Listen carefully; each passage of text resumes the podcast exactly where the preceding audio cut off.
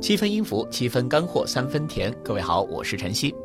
那本期节目呢，我们要一起聊聊的就是莫扎特的最后一部有影响力的器乐作品 ——A 大调单簧管协奏曲。好，第一乐章听完了。那这个这个曲子啊，尽管我们说它是莫扎特的《天鹅之歌》啊，是他最后的器乐作品，但是他的第一乐章其实在很早就已经开始动笔。他这个协奏曲的，我们如果说核心以及最有影响力的乐章是他的第二乐章，这个慢板，这个慢速乐章，呃，可以说是对于莫扎特真的是一种返璞归真的这样的一种形容，以及他对于自己整个创作生涯所画下的一个句点，真的是写给自己的一个天鹅之歌。这个乐章太动人，太动人了。我记得前面这个啊，前面这位叫踏实的网友啊。说的是第一乐章，对吧？伴奏部分曾被第八十三届奥斯卡最佳影片啊《国王的演讲》作为电影结束曲。那另外还有在《走进非洲》里面也用了这部作品啊。这位 L 的呃这个网友说啊，期待讲第二乐章，因为第二乐章呃它的这样的一个我们说地位吧啊，可以说在莫扎特的时期是最有名的一个慢板乐章了。它的这个旋律啊一出来，马上能直抵你的心灵。而这种直抵心灵的一个原因，我觉得就是在于它的朴素与与极简。在这个乐章，尤其是一开始的主题呈现当中，莫扎特他几乎去掉了所有的我说复杂一些的作曲技巧，你听不到，你只能听到两样东西：一个是单簧管的这个柔软的旋律，还有一个是乐队以弦乐为主，海浪般的伴奏音型。之后呢，这个主题会重复。啊把这个主题交到了乐队上，就像是原来小的海浪，现在打成了一个大浪，那所营造出的就是那种海鸥飞过海面的这样的一种感觉。我们来听一下啊，这个第二乐章最为动人的这个第一主题。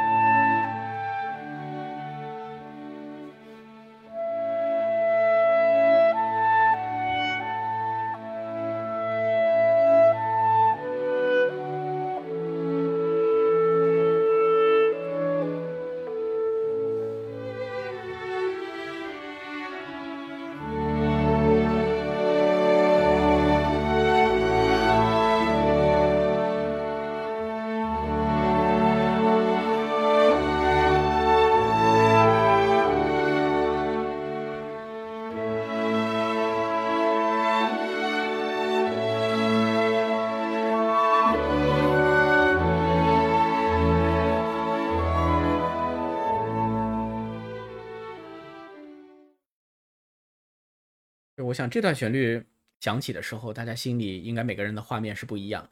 那这个旋律，呃，最呃，这个我我以前在学这个曲子的时候啊，我大学的这个单簧管老师啊，他他曾经做过一个比喻，我觉得还是非常准确的。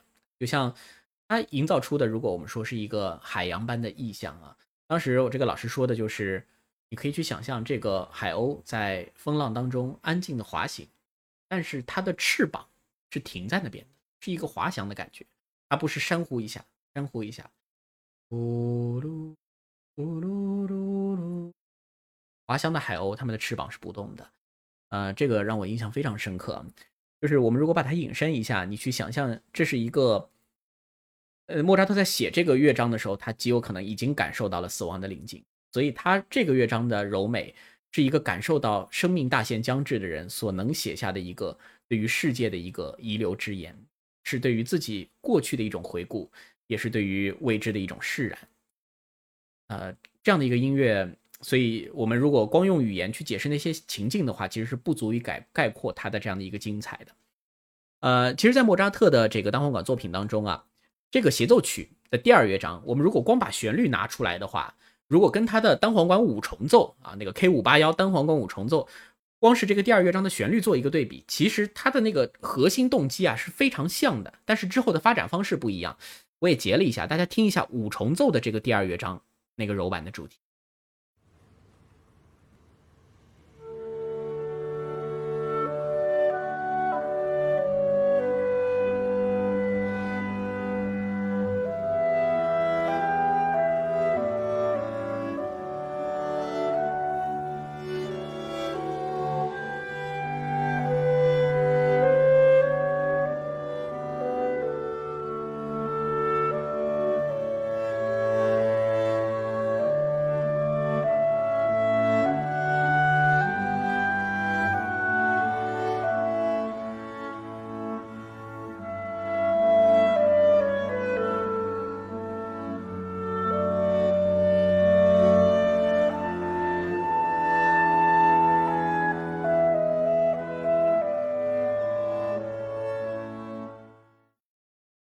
我们也听一个片段啊，这个是五重奏的第二乐章，就这这个旋律，当然它也很优美，但是如果我们在莫扎特同类作品当中啊，你如果去想象一下哪个可能更打动你，大多数人会去选择协奏曲的这个第二乐章。这个我觉得核心就是来源于我一开始说的那种朴素和极简，没有那么多的弯弯绕了啊，那就是非常简单的一个直白旋律，嘟嘟嘟嘟嘟嘟，嘟嘟噜嘟嘟噜噜。很多的核心是来源于这个旋律本身的美感，呃，所以我们说有时候啊，越是简约的东西，越是能够走到你的心里。在这个乐章当中，这个和这个旋律就带来了这样的一种力量。那除除了这段旋律之外呢，其实这个乐章还有一些特色啊，就是这个协奏曲当中，如果大家听过比较多的莫扎特的协奏曲，知道他往往会在第一乐章里面放一个结构，叫做华彩段。往往出现在第一乐章那个尾声快结束之前，乐队给一个和弦，这个我们叫 K 四六和弦，咣当停在那边，然后指挥，这个这不一定有指挥啊，指挥如果指挥的话，可能看一眼独奏家，独奏家就开始起来演奏一些即兴的华彩。但是在莫扎特的这个单簧管协奏曲当中呢，却没有这个华彩段啊，这一段这个在第一乐章当中没有出现，反倒是在第二乐章这个主题再现之前，哎。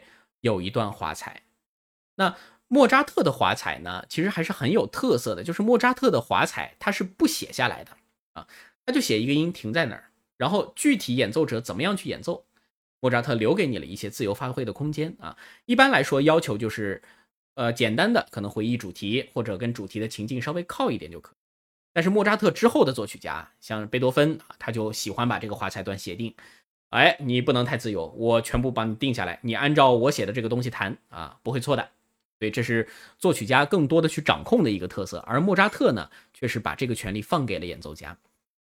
所以在第二乐章的这个主题再现之前啊，有这样的一个小的华彩的段落，我也是给大家准备了三个版本，就是我们前面提到的三个版本，分别是梅西纳的啊现代单簧管版。科波拉的一个古乐版，以及萨宾梅耶用巴塞特单簧管演奏的一个版本，他们这三个华彩段的处理是非常不一样的。我们可以来听一下啊，这三个华彩段啊分别什么样的特色？那你更喜欢哪个啊？第一种、第二种、第三种，你更喜欢哪一种？你可以回复在评论区里面。当然，这是我们三种听完之后啊。首先，第一种来自于梅西纳的这样一个现代单簧管的华彩段的独奏。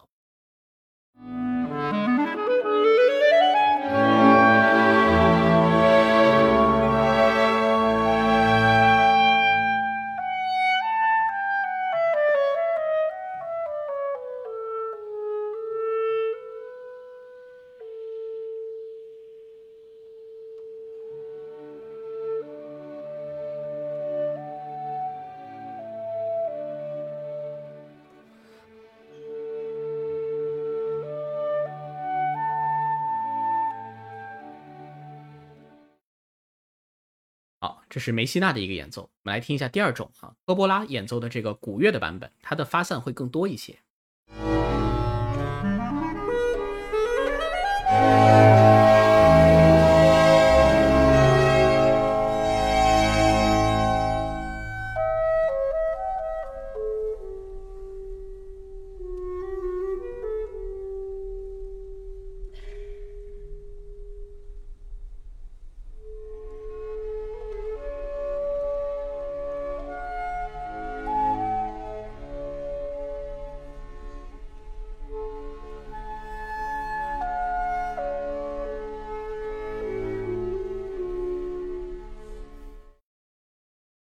这是第二个用古巴塞特管演奏的这样的一个古乐版本，呃，它它的它的特色我们等会儿再说啊，有一点发散。第三个版本发散的是最多的，萨宾梅耶的这个第二乐章华彩的版本。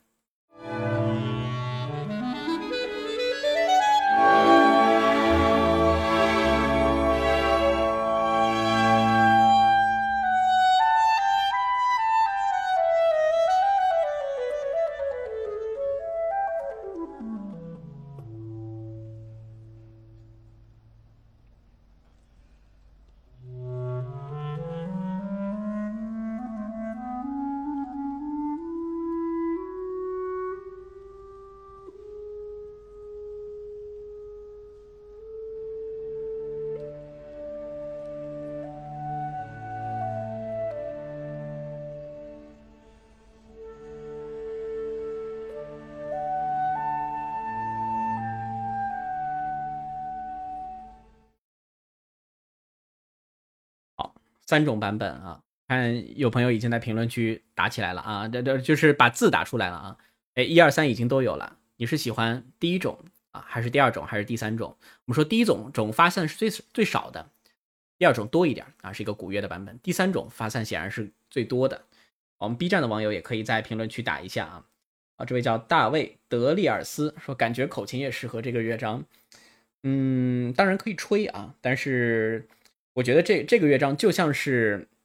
比如说帕格尼尼之于小提琴作品，就是没有乐器能替代单簧管啊，复刻不了，这个太适合单簧管的音色了。好，我们来看一下啊，三最后主题的时候出来的时候更有味道。呃，我看选二的很少，对吧？这个三音色好，低音特棒啊。我们这样音色的问题我们都不考虑啊，就是根据这个情绪，其实一跟三基本上是五五开的比例。好，首先来说一下二啊，就是刚刚那个古乐的版本。呃，其实这个古乐版呢，已经是我所能找到的素材里面，这位演奏家已经是演奏的最为出色的了。他很厉害，尽管大家刚刚去听的时候会感觉那个声音，像刚刚有网友说有点粗糙啊，好像不是很干净，但这不是他的问题，这是乐器的问题。所以乐器它是有演进的。尽管现在的啊一些演奏家呢，他会去故意复刻古乐的那种感觉，找回那个时代的声音。但是我们说乐器的性能，它毕竟是在往前走的。所以尽管啊第二个版本它的这个低音啊，通过这个古代啊巴塞特单簧管低音可以做的很足，但是就像我刚刚说的，它的中音区毕竟无法做到那么完美。也就是为什么今天我们没有把这个版本放出来给大家听。那第一和第三两个乐章啊，这个大家回复的。都有道理啊！好，这位叫许新明的网友说，情绪与第一乐章有联系。的确，像刚刚这个一和三两个版本呢，这个第一版本的梅西娜，他所演奏的这个特色几乎是没有做任何发散。这个这个基本上是和就是我们学生去吹啊，学生因为没有那么强的即兴能力啊，他有一个谱子的版本是帮你华彩写定的，基本上就是刚刚这样的一个啊版本，非常短，没有过多的张扬。那萨宾梅耶的呢？它显然是先起再落，然后再往上起。就我个人的喜欢吧，我其实是更喜欢第一种，因为我的一个感觉是，因为莫扎特的这个第二乐章它太纯粹了，它太简约了，音符呢可以说要珍惜，是这样的一种感觉。呃。另外呢，就是其实到这个华彩段后面就是再现啊。其实，在第二版那个古乐再现的时候，它是整个把这个旋律变奏了。尽尽管以莫扎特时代的那个标准来看啊，这个旋律当然可以变奏，是有这个空间的。但是这个变旋律一旦变奏以后，我觉得很可惜，就是它的那种返璞归真的感觉会下降。当然，这只是我的一个感觉啊。所以，如果说一跟三的话，我可能会更倾向那个一啊。当然，三它的确通过的这样的一种起伏的塑造。啊，去联系第一乐章，去给这个再现更多的一个铺垫啊，所以这个呢，似乎就有点贝多芬的意思。所以这个演奏版本的评价真的是因人而异了。但毫无疑问，他们都是非常优秀的演奏版本。所以这个就是一个华彩段在这里啊所起到的一个作用。它在最呃最纯粹的旋律之前有这样一个华彩段，其实对于演奏家来说啊是极大的挑战。另外呢，这个。这个乐章的最后，呃，另外一个特点就是很值得去说的，就是它这个旋律再现的时候，我不知道大大家大家刚刚有没有注意去听啊？我们这样来对比一下啊，我们现在都选同一个人啊，梅西娜的这个版本，我们先来听一下这个第二乐章的第一主题开头它的音量啊。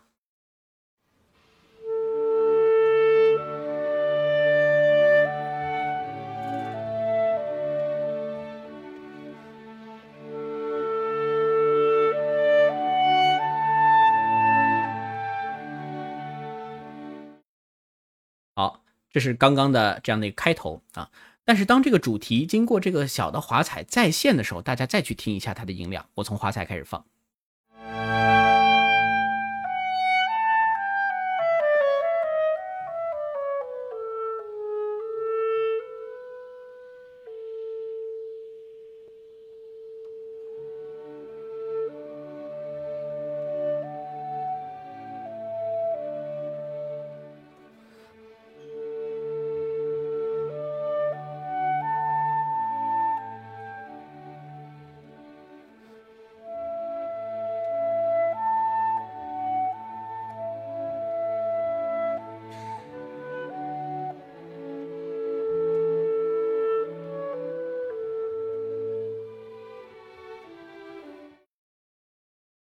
我不知道大家有没有听出来有什么不一样，有什么变化。一开始第一个主题，它的音量，其实还是比较坚实的，咚咚，比较开门见山啊。但是到了这个主题再次出现的时候，它的音量变得非常非常轻。其实，在演奏这个乐章的时候，这个地方会是一个很大的挑战。就是呃，我举个例子啊，就是大家想想啊，可能不是所有人都会演奏乐器，但我们应该都会唱歌，对吧？哪怕你唱的不好，这个唱歌唱出声音总归可以的。唱歌里面什么样的技巧是最难的？大家觉得什么样的技巧在唱歌里最难？可能有人会说啊，唱 High C 最难，唱低音男低音唱 Low C 最难啊。当然这个很难，但是其实，在声乐当中啊，我们说啊，这个主流的这些技术上面，真正做到真正非常具有挑战性的，对演唱家来说是什么呢？是高音的弱唱。大家可以去想一下，一个很高的音符。你要用一个很弱的声音，对，很好。这这这个这个这几位网友都都都说的非常好啊，弱声，对，而且这个弱声还不是说我普通的旋律，我是高音弱声啊。在这个我爱你中国里面就是有这样一句，哒哒哒哒哒哒哒。当然我唱不出来啊，很高的一个音区却要唱的很轻，去想象一下这种感情。这这种情况下，真的是一流作一流的演唱家的歌唱家的这种实力就在此得到体现。其实说回到这个莫扎特的这个第二乐章，其实也是类似的道理，因为这个主题太让人期待了啊！到了这个在线的时候，是一种非常要小心翼翼，同时又不能吹得过紧的一个感觉。还有跟在了这样一个华彩之后，所以。呃，我我我对于这个作品的想象，你可以去想象啊，这个一开始第一次主题出现的时候，你可能面前有一个很远很深的山谷，你根本看不到里面有多深，你对里面叫了一声“我来了”，然后没有回应。过了很久很久以后，他从前面把这个声音反射了回来，但这个时候你听到的反射声已经是很微弱很微弱。这种这种意境，我感觉就和莫扎特这个主题再现的时候是非常非常像的。就是颤颤巍巍的，你再去联系一下莫扎特这个时候他对于生命的这样的一个释怀和认识，一个即将与世界告别的人，他在这里以一种，嗯，就是不舍的啊或者颤抖的这样的一个情绪把这个主题写出来的时候，所以这个这个当然是一些引申了啊，是一些比较主观化的一些解读。所以这这个这个地方啊，对于演奏者来说是颇有挑战的。我记得，呃，这这这这这个曲子，我大概半年前吧，掏出黑管，我还吹了一下，掏出单簧管，因为单簧管现在真的是没时间练了。吹到这个地方的时候，就觉得，哎呀，哎呀，这技巧真的是跟不上自己的乐感了。想要去做，但是做不出来。所以对于一个演奏者来说，我们说技巧和乐感这两个东西，如果你有追求的话，它应该永远是一个螺旋上升的状态。当然，我现在单簧管这块儿不可能再去磨练技巧了，主要的时时间还是花到口琴上面，所以在这个地方就能体会到那种感觉自己演奏出来的配不上这个莫扎特的曲子。像以前学生的时候，说实话不会想那么多，学生的时候也不太懂这个地方，管他吹轻吹响呢，啊，直接就吹出来了。但是现在你去想，如果想要把这种回声般的颤巍巍的感觉演奏出来，其实是很具有挑战性的。而且这个挑战性非一日之功，不是说你对于一个快快曲子你练上一天有很大进步，啊，这个慢曲子是这是靠功夫的，短期内很难说有这个呃很高的一个提升。哎，这位这个名字很长的网友叫贵啊，这位是我的老熟人嘛，当年在万方交响乐团一把好手，呃，这个的好手说不上，这个黑管子真的在大学的时候单簧管练的最多。当然现在也很怀念啊！我是副首席，我是副首席啊！黑管首席是我的好哥们啊，我的室友。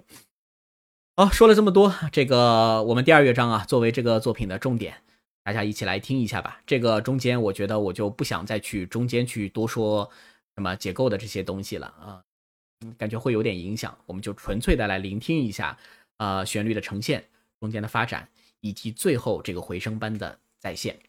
呃，大家如果觉得这个曲子真的能打动你的话，我们可以右下角点一点赞啊，这个长按就可以连续点赞，不用一直这样连点的那么辛苦。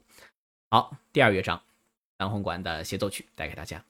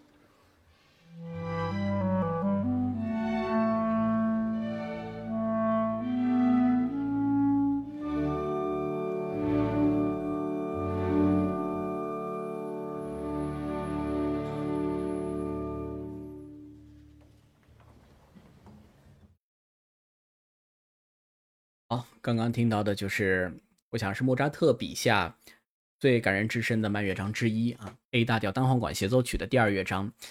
呃，我们多说一些莫扎特的音乐啊，就是，嗯，我们常说莫扎特的音乐啊，天真烂漫、活泼无瑕。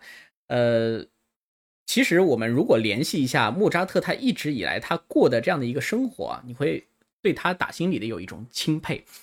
呃，因为很多作曲家呢。他其实是什么样的人？就是我生活中什么样，我写出来的作品那就是什么样。门德尔松啊，我们之前也说过，他生活中很有钱，对吧？写出来的那就是啊，这个没有社会毒打过的感觉。那贝多芬，他生活中面对面对了那么多的逆境，所以他要在音乐作品当中有一种寄托，来完成他这样的一个所谓这个不断的战斗啊，不断的勇给自己勇气的这样一种感觉。那另外呢，像是老柴的有些作品啊。很消极，这个听到最后的结局呢，往往是比较悲剧性的。像古斯塔夫马勒的作品，同样，他作为一个想对生死这些命题进行一个探索的作曲家，同样在他的交响曲中也是如此啊。勃拉姆斯他的纠结在作品当中同样也能听出来。但是莫扎特，他无论生活是怎样的一种负担或者这样的一种逆境，他的音乐却永远给你一种阳光的感觉。呃，那这个柔版的第二乐章呢，可能听起来啊，并不是那么开心的作品。这也是真的走到最后了，可能他是为自己的器乐创作来画一个句号。我觉得，呃，所以听莫扎特的作品呢，有时候我们也不用老是揪着说这个他的作品怎么样天真活泼这种感觉。呃，其实他在这个天真活泼中间还是藏了很多东西。我记得以前。这个上音的杨艳迪老师，他对莫扎特写过，我记得是几篇文章啊，就专门去找莫扎特音乐当中的那些隐藏在里面的那些密码，就是你好像看着波澜不惊，结果突然之间啊有一个坠落的这样的一种感觉，在他的作品当中有很多这样的细节。好，这个就是第二乐章。啊，我们已经时间接近两个小时了。其实今天的想给大家主要分享的，也就是单簧管的这样的一个大家可能不知道的那个巴塞特单簧管，以及莫扎特的第一乐章和第二乐章。但是这个第二乐章呢，就是啊整部协奏曲的一个核心和重点。那第三乐章呢，它其实是一个回旋性的舞曲的这样一个性质啊，又回到了莫扎特啊协奏曲第三乐章常有的那种民间的风俗性，一听呢就有点像是一个发生在奥地利乡村中一个快乐的舞蹈。啊，第三乐章我们还是听一下好吗？我们来分享一下第三乐章的这个演奏。呃，这个梅西纳的第三乐章，我觉得演奏的还是非常出彩的，就是它的速度呢，并不是主流版本中最快的啊，但是听起来的那种民间的风俗感还是做的非常的充分。我们来听一下第三乐章，呃，可能不一定放完啊，第三乐章可能放一个部分。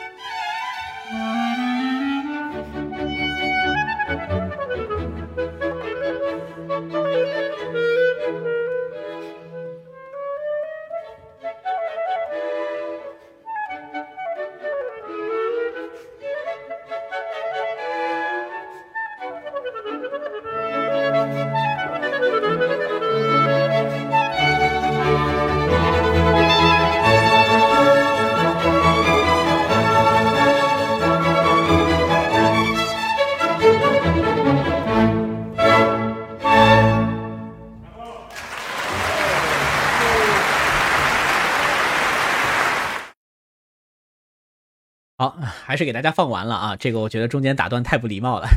莫扎特的 A 大调单簧管协奏曲，那这个来自于梅西纳他的单簧管独奏，以及海廷克执棒法国国家交响乐团的演奏。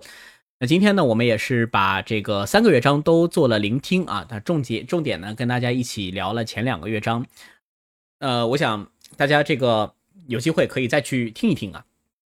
这个作品还是非常耐听啊，这个。呃，真的是经典中的经典了。呃，然后大家如果想要这个完整的一些视频啊，或者想要比较方便的听到后面回听的播客平台的话，啊，可以直接在评论区加群。那我们 B 站的网友呢，啊，大家可以直接私信我啊，获取加群的方式。